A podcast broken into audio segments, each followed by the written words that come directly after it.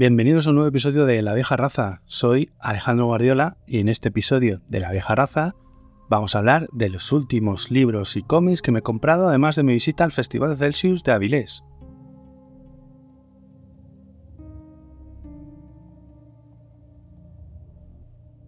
¿Qué tal estáis? ¿Mucho calor por ahí? Pues por aquí bastante, o sea que voy a intentar ir lo más rápido posible con los libros que me he comprado, que he leído y que, tengo por aquí últimamente para comentaros un poquito, porque estoy grabando el podcast con las ventanas cerradas y sin el ventilador, mm, así que me estoy cociendo completamente vivo. Eh, venía acumulando unos cuantos libros que había comprado, y había unas cuantas novedades que también eh, había adquirido antes de ir al Celsius. Luego en el Celsius me he comprado poquita cosa este año, la verdad. Porque ya os digo que había bastantes cosas que me he comprado antes de ir por allí. Aunque también me he traído alguna, unas cuantas cositas del Celsius. Y también, por supuesto, tendréis la, la ración eh, habitual de cómics.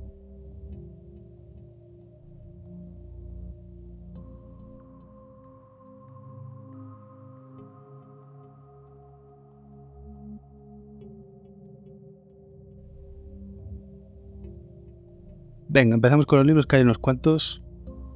Empezamos con El corazón del dragón de Ángel Ropero. Ángel es un chico al que yo vengo siguiendo en redes desde hace tiempo, es amiguete de José Mabeza, eh, La caverna del enano eh, y también el círculo de, bardos en el que tenemos bastantes amigos por ahí, tanto mi colega David como yo. Así que eh, la verdad es que no, no me he dado cuenta que, que estaba por allí su libro y justo coincidió el último día dándome del Celsius, dándome una vuelta por las casetas y, viendo a ver si se me había pasado algo por alto, que justo estaba firmando Ángel y ya estuve hablando un ratito con él y me llevé su libro que se llama El corazón del dragón, está publicado en Compluma y Pixel, que es una editorial colección que trata de recuperar todos esos clásicos en formato de bolsillo, ya sea de terror sobrenatural, de fantasía, de ciencia ficción, de misterio y de aventuras. En un formato, ya os digo, pluma pocket. Es prácticamente el mismo formato en el que sacamos eh, El secreto de la piedra negra y los libros de Wikifire, tanto David como yo en Unrated, que esperemos que próximamente tengamos buenas noticias de nuevas publicaciones al respecto. Y cuesta 8,95, creo que como la mayoría de los que estaban por allí de esta colección y promete aventuras, ciencia ficción, y también algo de fantasía. Os leo lo que es la sinopsis de contraportada del libro de Ángel, que estuve charlando un ratito con él y me pareció un chico la mar de simpático, así que ojalá que le vaya bastante bien con esta historia y con otras suyas que puedo publicar en breve. Os leo la sinopsis de contraportada. Sarah Jones se ha vuelto a meter en líos. ¿Y qué quién es Sarah Jones? La arqueóloga y aventurera más famosa de la galaxia, si no has oído hablar de ella, no te preocupes, pues eso tiene fácil solución. Coge este libro y descubre lo que pasó cuando se encontró un dragón. Un aliado la engañó y casi estuvo a punto de perder a su amigo, Coco el mono, para siempre. Casi nada. Acompaña a Sarah Jones y al inseparable Coco en una trepidante aventura a través de las estrellas en busca del mítico y misterioso corazón del dragón en un universo lleno de alienígenas, secretos insondables y mucha, muchísima acción. ¿A qué esperas? Pues este sería El corazón del dragón de Ángel G. Ropero. En pluma y pixel cuesta 9.50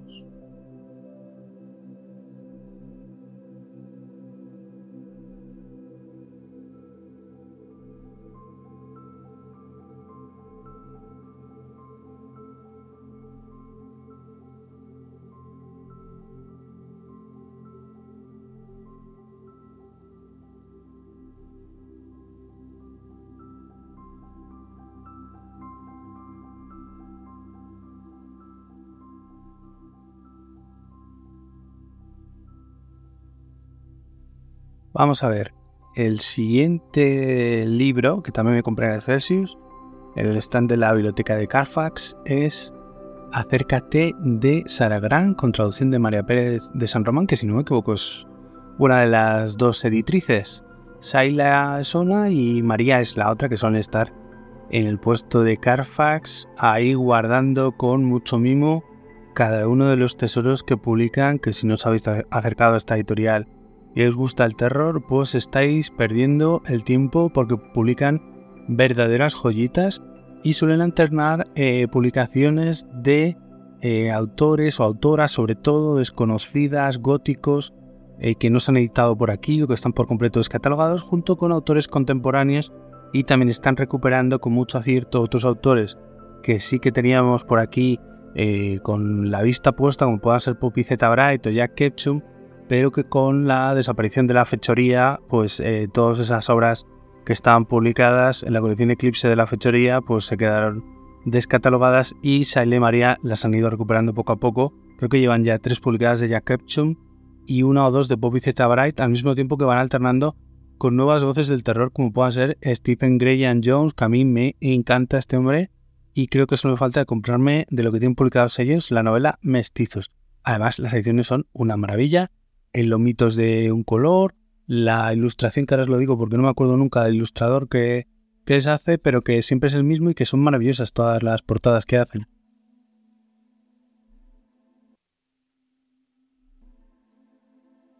Rafael Martín Coronel es el responsable de las portadas de la biblioteca de Carfax, que para quien no lo sepa, Carfax era la abadía que se compra eh, Vlad Drácula eh, al lado de, Londres para cuando viene a desembarcar en Inglaterra. Y por eso la editorial se llama la Biblioteca de Carfax. Y tenemos aquí esta obra de Sarah Grant, que creo que ha publicado otra cosa con ellos, pero ahora mismo no me doy cuenta. Me gustó eh, la sinopsis y sobre todo la portada, que es una maravilla.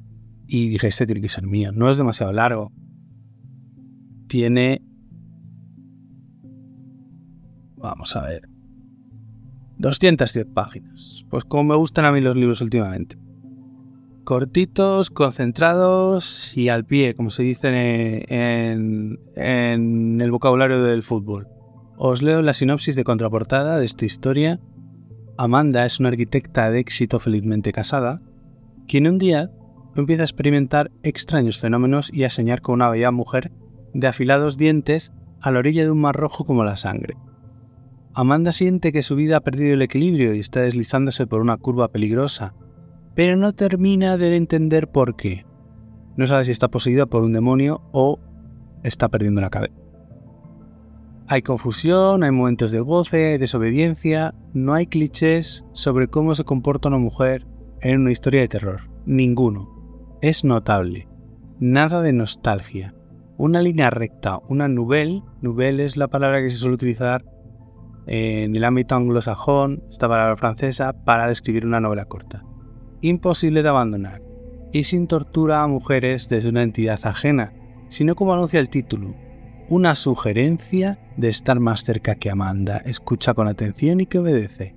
Extracto del prólogo de Mariana Enríquez. Mariana Enríquez es una de las mejores escritoras de terror que tenemos ahora mismo en castellano, que es argentina. Tiene varios libros publicados en Anagrama, yo leí el primero y me gustó bastante y me gustaría volver a retomarla en algún momento porque es una escritora como la copa de un pino, Mariana Enrique, la escritora argentina.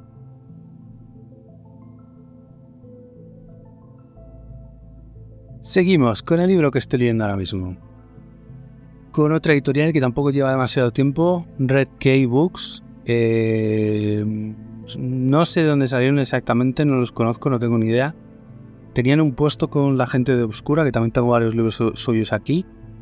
Eh, evidentemente, como mm, eh, el alquiler de los puestos de las casetas no es gratis, sino que también es una fuente de ingresos para el Festival Celsius, pues lo que hacen a algunas editoriales pequeñas o incluso eh, librerías es que mm, para que el, coste del puesto, del alquiler del puesto durante el festival les suponga, no les suponga tanto costo, pues se juntan un par de ellas. En este caso estaban en la misma caseta la gente Red Key y la gente de Obscura. Y bueno, pues yo me, traje para leer, porque la había comprado la semana pasada, El linaje ancestral de Adrian Tchaikovsky. Es este autor británico que yo creía ruso, pero no, británico, que tanto nos está divulgando Alberto Plumez, el libro con barba, el libro de Ciberdark, con las obras que ha publicado Tchaikovsky en Alamut, que eh, el propietario de Alamut es el propietario de eh. Entonces, eh, no me llamaba la atención porque son unas obras muy largas, pasan de 600 páginas cada una y ya sabéis que últimamente me cuesta bastante cualquier libro que pase de las 400 o de las 500 páginas y dije, esta es la longitud adecuada para mí para iniciarme en este autor. Si lo recomienda tanto Alberto, tiene que estar muy bien. Y la verdad es que me está gustando bastante porque eh, toma el concepto aquel que decía Arthur C. Clarke de que cualquier tecnología lo bastante eh, avanzada es completamente indistinguible de la magia. Y por un lado tenemos a una civilización Andestar que probablemente esté en un punto de eh, edad media, a punto de pasar al renacimiento, hay algo de tecnología, pero muy poquito. Y por otro lado tenemos a otro personaje que es por completo eh, la tecnología y como el choque de estos dos mundos, de hecho se van alternando en la narración, la protagonista y eh, este personaje del que no quiero desvelar nada porque podría ser un spoiler, y la verdad es que está tan bien hecho los puntos de vista de cada uno como el personaje de la eh, civilización que se encuentra aproximadamente en una edad media ya decadente con algo de tecnología y que todavía cree en criaturas fantásticas, en, monstruos fantásticos, en supersticiones en la magia, etc. Y como por otro lado tenemos al personaje eh, mm, que todo lo mueve a través de la tecnología, que es todo tecnología, todo es fruto de la tecnología y cómo va chocando una cosa con la otra. Lo que hace este personaje para los otros personajes es magia, porque no saben, no conocen que, existen eh, leyes, por ejemplo, de física o de matemática que pueden hacer que lo que a ellos les parece un simple eh, evento supersticioso, mágico, eh, y, sobrenatural, pues en realidad se trata de un fenómeno físico o de un fenómeno que se puede controlar si tienes los conocimientos adecuados. Y me, me está hablando la cabeza, me quedan 30 páginas para terminarlo.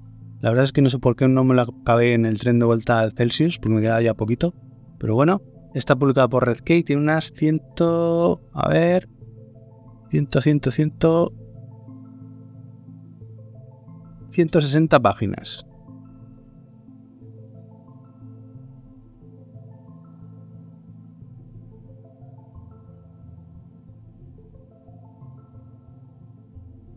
Vale, vamos con oscura que como os decía, eh, Taniel está compartido con Red de oscura tengo Dientes Rojos de Jesús Cañadas, del que tenéis una reseña que me gustó bastante, Reach Out de Jelly Clark, que también tenéis una, una reseña en el podcast que también me gustó bastante. Y en esta ocasión se trata también de Jelly Clark, que era uno de los autores invitados al Celsius, Los tambores del dios negro, ¿vale?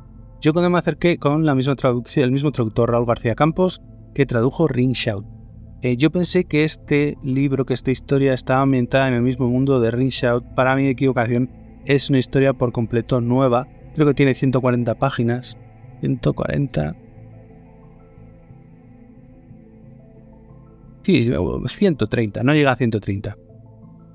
Bueno, pues eh, como justo me lo había acabado en el viaje de ida al Celsius y estaba por allí Jelly Clark, pues dije, pues aunque no soy yo muy fetichista de las firmas y hace tiempo que ya que dejé de llevar libros a los festivales para que me los firmaran los autores, pues venga, ya aprovechando que está aquí, que me lo acabo de leer, vamos a obtener la firma de Jelly Clark.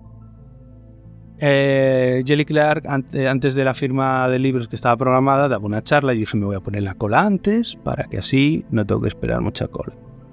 Iluso de mí, me puse la cola equivocada, con lo cual me tocó esperar hora y media larga de cola y eh, como ya llevaba muchas cosas, pues apenas me puso un... La verdad es que no se curró mucho la dedicatoria, pero bueno, para el caso me da lo mismo. Ya lo tengo firmado y vosotros no. ¿De qué trata esta historia? Pues yo se la vendí a colega con el que iba al festival como una Nueva Orleans alternativa, eh, como una cronía en la que eh, tanto varios de los países del Caribe, Jamaica, Trinidad, la República Dominicana, eh, de los que se surtía de esclavos a los Estados Unidos, se han independizado del yugo colonial y son por completo ciudades libres de esclavos, como lo es también la Nueva Orleans de Luisiana de, Luisiana de los Estados Unidos, que después de la guerra de secesión pues eh, ganaron los confederados, con lo cual es un Estados Unidos en los que hay esclavos, pero en Nueva Orleans no, porque es como una ciudad-estado libre.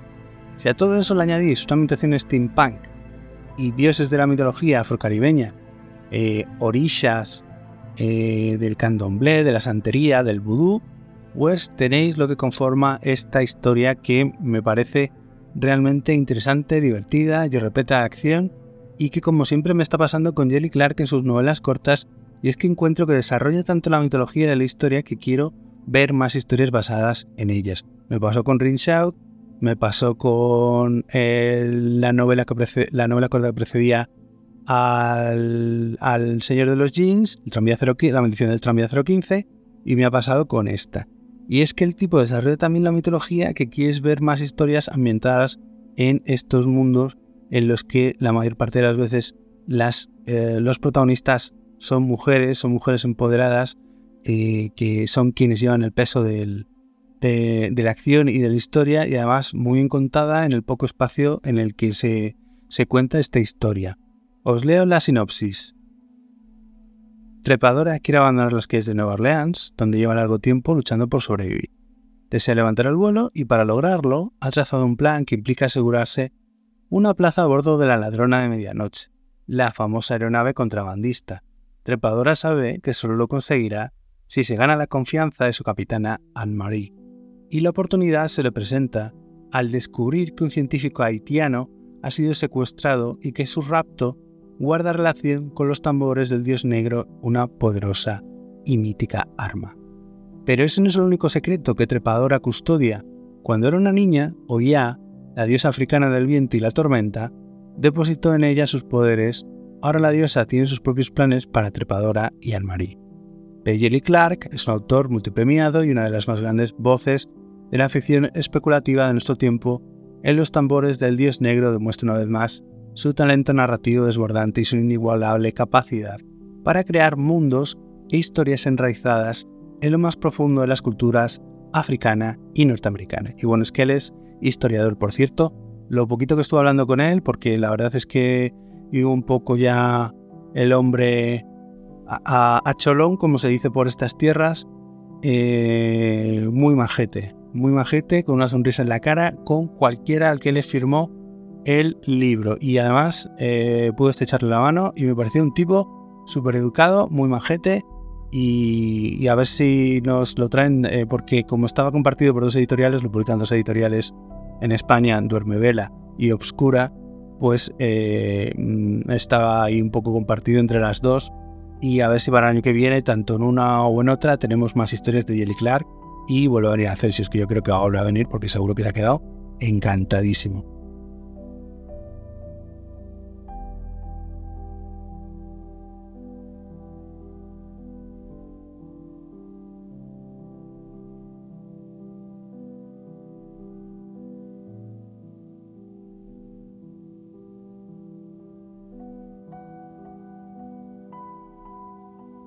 Otro de los libros de los que tenía bastantes ganas es Budapest de Nieves Mories, que ha aprendido cómo se dice bien gracias a Alberto Plumet de nuevo a sus repasos semanales. Nieves Mories, que además hace poco le estaba presentando el libro en librería en... Ay, se me ha ido. Esta librería de al, género negro, al policíaco y al fantástico de Madrid. Eh, estudio en Escarlata me acordé. Entonces, eh, seguramente que se lo ha dicho en persona. Esta es una de las novedades que más ganas le tenía porque esta escritora me gusta mucho cómo escribe, cómo nos va contando, cómo, cómo construye los personajes. Esta historia inventada en un Budapest especial del que os voy a leer la contraportada, pues la verdad es que es uno de esos libros que les tengo muchas ganas y que seguramente me acabe leyendo este verano. La ciudad, la otrarilla, hace 20 años. La guerra de todas las guerras se gesta en las calles, entre hermosos palacetes Art Viejos nombres, viejas proclamas, viejas cruces flechadas resucitan. Las cenizas de los muertos caen sobre todo el que recorre las calles presentes o futuras de la ciudad más hermosa a orillas del Danubio. En una villa verde jade dos hermanas traen al mundo a dos bebés que les son arrebatados. La ciudad, esta orilla, esta noche, aquí el sol ya no sale, los nombres se olvidan y lo espectral se confunde con la realidad. Cara y Carlos recorren el cadáver de la que fue la ciudad más hermosa a orillas del Danubio, devoran cuentos con el ansia con que devoran corazones y miran voraces hacia la otra orilla y sus promesas. Siempre están hambrientos. Y no lograrán saciarse hasta que le encuentren a él, al padre del mal y de los horrores de la guerra que lo destrozó todo. Nieves Mories nos retuerce las entrañas con Budapest, una fábula sobrecogedora que explora las más crudas secuelas de la guerra a través del prisma del terror weird. Y como siempre, pues muy buena edición de Obscura tiene unas 200 páginas y este cuesta 18.90. Eso es. Pues esta es la última novedad de eh, Obscura con protagonista Nieves Mories, Budapest. Tengo muchas ganas de leerla, me llama mucho la atención y la verdad es que la escritora conecto bastante con ella y creo que estamos ante una de las grandes escritoras de terror de los últimos tiempos.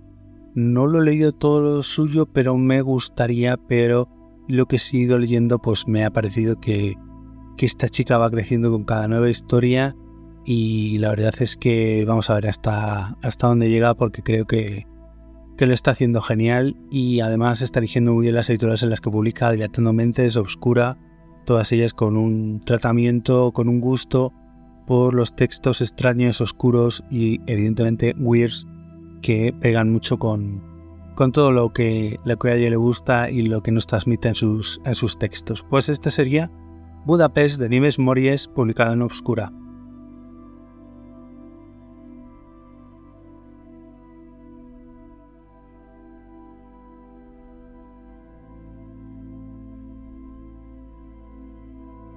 El siguiente también es una novela corta de una autora norteamericana, si no me equivoco, estadounidense, mejor dicho, que norteamericana.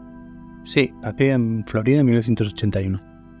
Que se llama Karen Russell. La novela es Donantes del Sueño, está traducida por Rubén Martín Giraldez y publicada por Sexto Piso, que si bien no es una editorial que suele acercarse demasiado a los terrenos de los géneros fantásticos, pero eh, sí que a veces nos trae algunas cosas como puede ser la recuperación de relatos de Ted Chiang o en esta ocasión esta historia de Karen Russell que se llama Dorantes de Sueño.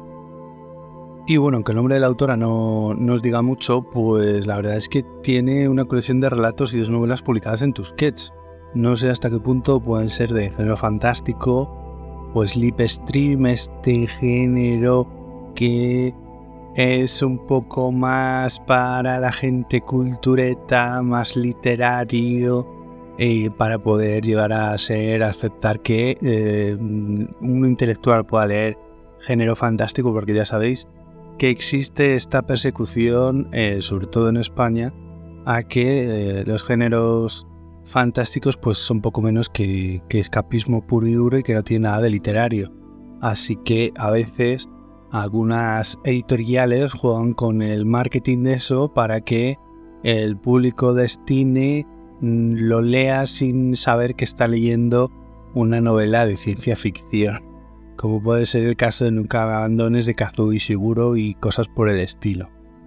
En fin, Donantes del sueño de Karen Russell tiene una pinta muy chula. Mm, vamos a ver si tiene algo que ver o está inspirada por el cómic Sandman de Neil Gaiman y os leo la contra. Una epidemia de insomnio sacude Estados Unidos. Miles de personas mueren tras semanas sin conciliar el sueño, caen rendidas, sumidas en la más absoluta desesperación y devoradas por la locura. Trish Edgewater trabaja como captadora de donantes de sueño para las Brigadas Duermevela, una organización sin ánimo de lucro que busca personas dispuestas a ceder alguna de sus horas de descanso y salvar con sus transfusiones las vidas de unos pocos insomnes. Trish es una reclutadora ejemplar cuyo talento solo se explica a través de su biografía. Su hermana Dory fue una de las primeras víctimas mortales de la crisis del sueño y el emotivo relato su agonía y muerte vuelve el discurso de captación de Trish prácticamente infalible. Sin embargo, cuando entra en escena la bebé A, primera donante universal de sueño, y el donante Y, cuyas transfusiones contaminadas desatan una oleada de pesadillas inhumanas, Trish comienza a cuestionarse los límites éticos de una profesión aparentemente altruista.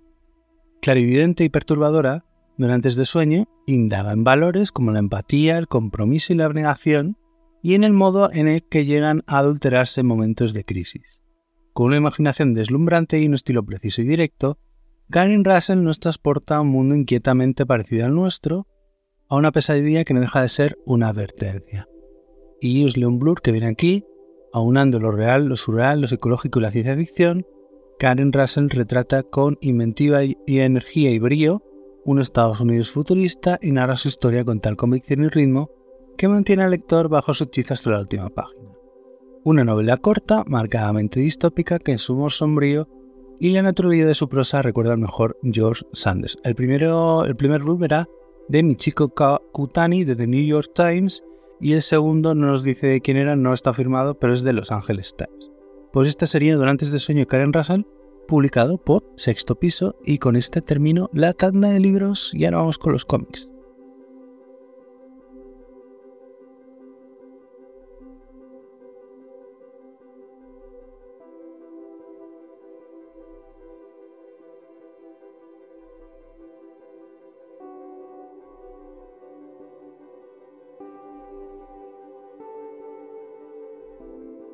Venga, pues empezamos con los cómics. El primero de todos, Not All Robots de Mark Russell al guion y Mac Deodato Jr. a los dibujos. Deodato Jr. ya lo hemos conocido porque ha debido pasar por todas las colecciones superheroicas de los dos grandes, tanto de Marvel como de DC. Esto está publicado en un editorial de independiente, creo, que se llama eh, Authors, Writers, no, Anartistas, no, Artists, Writers and Artisans, AWA, que debe ser una editorial pequeñita eh, de las de los americanos. Y la portada pues reproduce una conocida obra de un artista americano contemporáneo que eh, reproducía una familia en una granja con, no recuerdo cuál era el nombre ahora mismo, pero vamos, eh, en cuanto veáis la portada vais a reconocer cuál es una familia americana típica delante de la casa con el, eh, la horca de trinchar el, cereal. Y bueno, el lugar lo que tiene de peculiar es que en lugar de las cabezas de dos personas, las cabezas son de dos robots.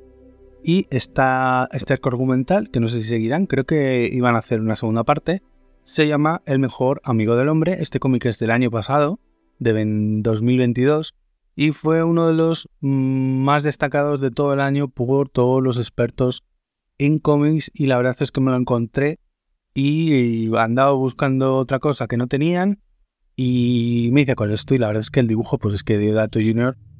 es uno de eh, los dibujantes que, que ya os digo más tops que han estado dibujando superhéroes en los últimos 20-25 años, una cosa así y aquí en un contexto completamente diferente en el que eh, todos los trabajos los realizan las máquinas y los seres humanos pues eh, eh, no hacen nada y todos los robots han reemplazado a los seres humanos como mano de obra.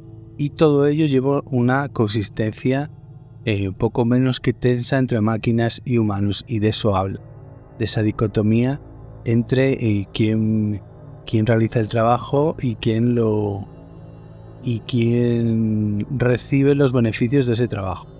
Os leo la sinopsis de contraportada. Bienvenidos al futuro, humanidad. Sus servicios ya no son necesarios.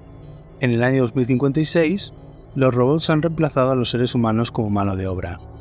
Ello conlleva una coexistencia incómoda entre los nuevos robots inteligentes y a los 10.000 millones de humanos que viven en la Tierra, a cada familia humana se le asigna un robot del que dependen completamente, que podría salir mal. Los Walt es una familia humana cuyo robot, Rajator, pasa siniestramente su tiempo libre en el garaje trabajando en máquinas y están bastante seguros que están diseñadas para matarlos. Not All Robots es una sátira de ciencia ficción de Mark Russell, Los Picapiedra y La Segunda Avenida y Mark Deodato Jr., Salvajes Vengadores, La Resistencia. Y la verdad es que ya os digo, las viñetas están hechas así como si fueran todas cuadrícula, aprovechando algunas veces parte de la cuadrícula, a veces no. Y la verdad es que tiene una pinta increíble esta historia. Eh, os leo algunos de los blues que vienen por aquí, una entretenida visión del presente y disfrazado de futuro. Not All Robots es una parábola de masculinidad tóxica y de supremacía de la inteligencia artificial en nuestro infierno capitalista. Son cinco numeritos, está publicado por Panini en España y ya os digo, tiene una pinta increíble.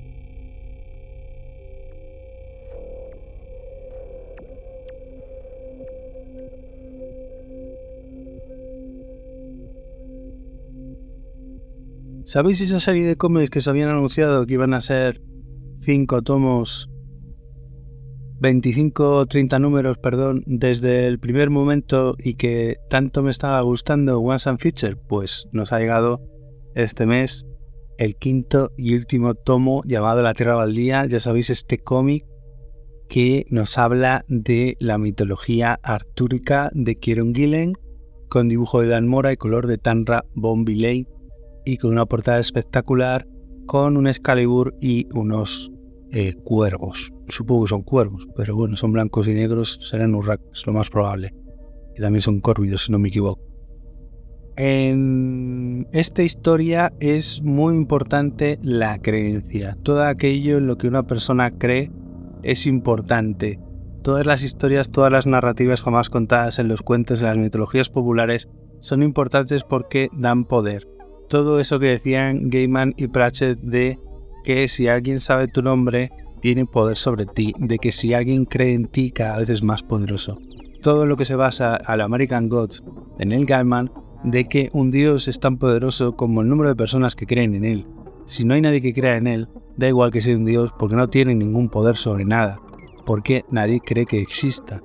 Pues de esto va también un poco eso, mezclando la mitología artúrica y en la que unos eh, partidarios de la ultraderecha consiguen resucitar al Arturo eh, mítico, al Arturo de las historias. El problema es que el Arturo mítico, el rey Arturo, mítico de las leyendas, era un, cantillo, un caudillo celta, eh, romanizado, pero celta, britón, que se dedicaba a matar anglos y sajones, con la pequeña peculiaridad que el 95% de la población del Reino Unido actual desciende de esos anglos y de esos sajones, con lo cual tenemos a un rey fantasma resucitado con una sed de sangre de matar al resto de la población porque los ve como invasores. Y es que las invasiones eh, de los anglos, de los sajones y de los jutas, pues acabaron eh, teniendo éxito y se acabaron estableciendo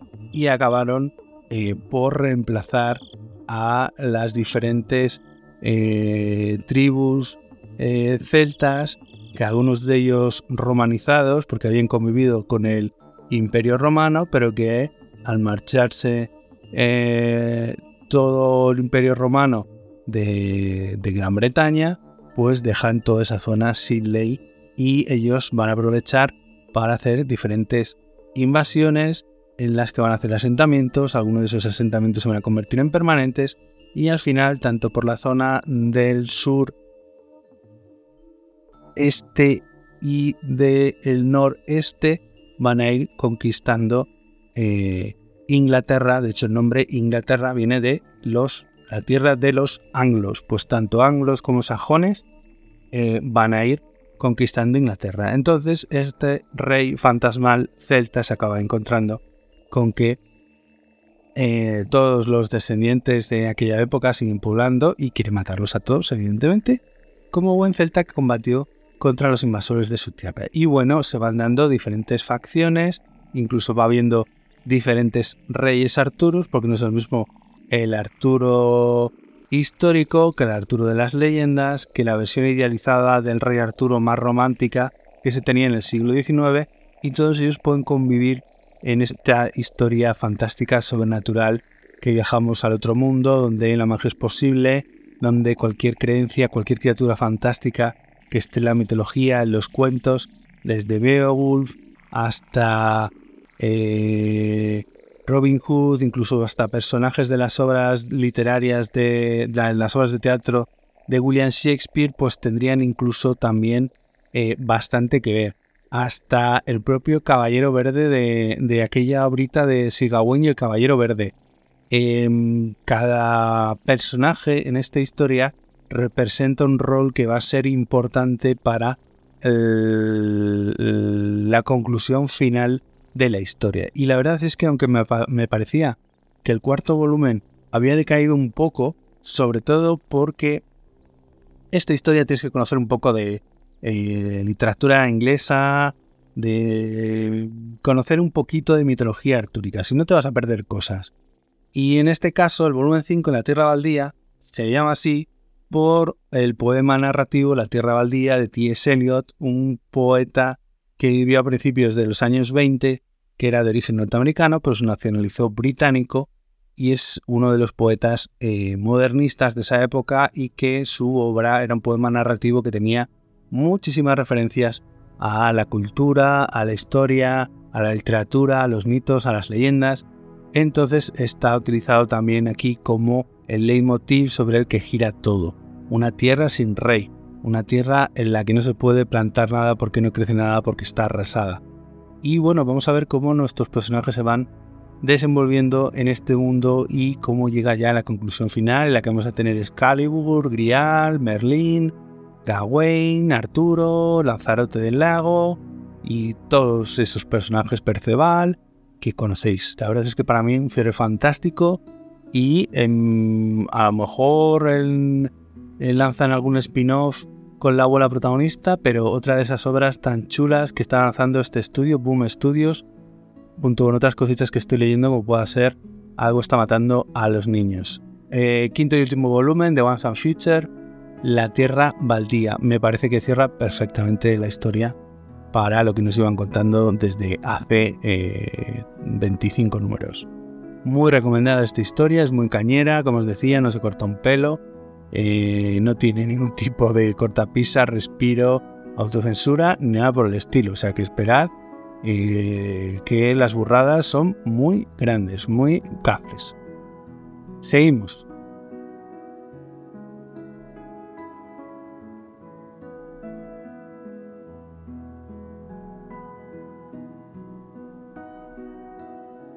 Seguimos con una historia que yo no conocía que se llama Stillwater, Aguas Tranquilas, con guion de Chips Dasky que me está gustando tanto, dibujo de Ramón Capérez y color de Mike Spicer.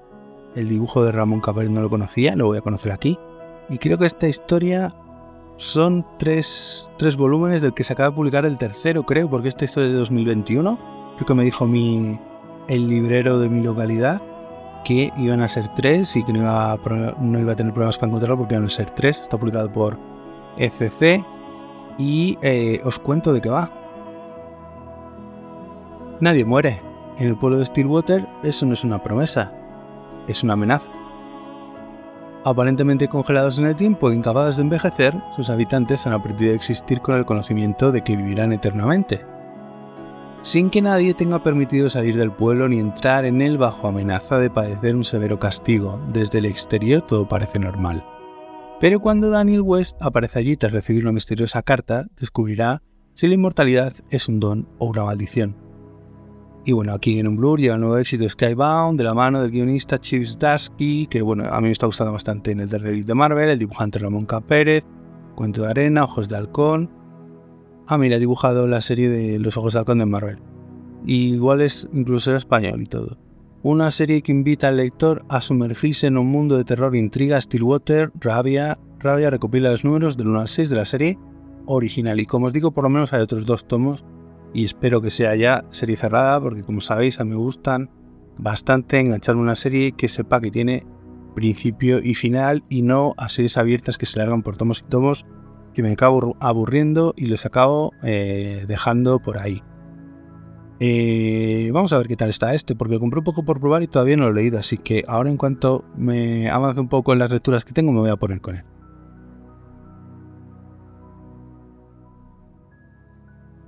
Y por último, en este book haul de libros y de cómics, una trilogía de cómics que compré en la caseta de segunda mano del Celsius. Se trata de Joker Sonrisa Asesina, está compuesto por tres libros, creo que es del año 2020. Eh, lo interesante aquí eh, ya no solo es el personaje, sino el equipo creativo. Jeff Lemire, Andrea Sorrentino y Jordi Belaire, que son el equipo creativo detrás de Gideon Falls. Con lo cual ya sé lo que me voy a esperar a nivel argumental, lo que me voy a esperar a nivel de artístico y la verdad es que no puedo por más de decir que en cuanto lo vi dije yo quiero esto. Me costaron 21 euros los tres tomitos y nuevos creo que costaban 11 o algo así cada uno, o sea que y están súper bien cuidados por la persona que, que los llevó a vender, así que genial y win-win para mí que me llevé esta estupenda historia de, de Joker con este estupendo equipo creativo que a mí me ha gustado tanto en Gideon Falls, que ya se ha comentado por aquí, y el que me falta leer el quinto y último tomo. Así que ya veremos a ver si esta semana o la siguiente hago una visita al señor librero de cómics y acabamos por rematar Gideon Falls. Eh, esto es Joker, Sonrisa Asesina, Jeff Lemire, Andrea Sorrentino y Jordi Belaire. Ni idea de cuándo está situado, ni de con qué continuidad va, ni nada. Simplemente lo he comprado por los autores. Así que está eh, dentro de DC Black Label, por cierto. Eso también es verdad. Tiene un formato un poquito más grande que el de comic book habitual y esta pitadura los tres tomos, ¿vale?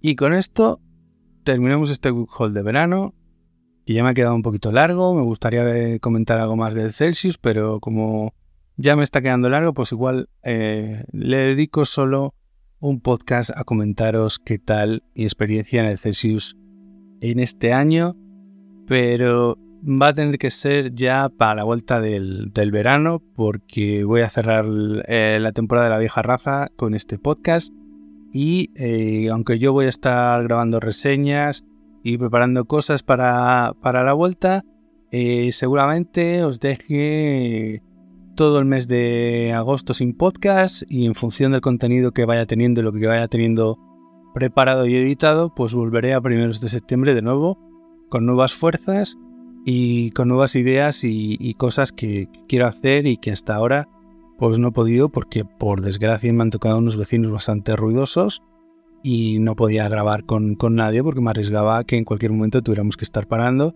y la verdad es que me parece una falta de desconsideración para la persona que pudiera traer invitada. Entonces, como eso parece que eh, últimamente se está solucionando eh, en una medida, si se soluciona de forma definitiva, pues quiero traer por aquí a mucha más gente. Tanto los colaboradores habituales como gente nueva que se pueda venir, que sea interesante, eh, gente que tengo en el punto de, vista, autores que conozco y que me gustaría hablar con ellos por aquí y que nos cuenten sobre sus obras, etcétera. No tengo muchas que contaros. Nos vamos a ver en septiembre con nuevos episodios de La Vieja Raza hablando de contenido de género fantástico, ¿no? Porque es otra de las novedades que quiero traer. Soy Alejandro Guardiola. Muy buenas noches.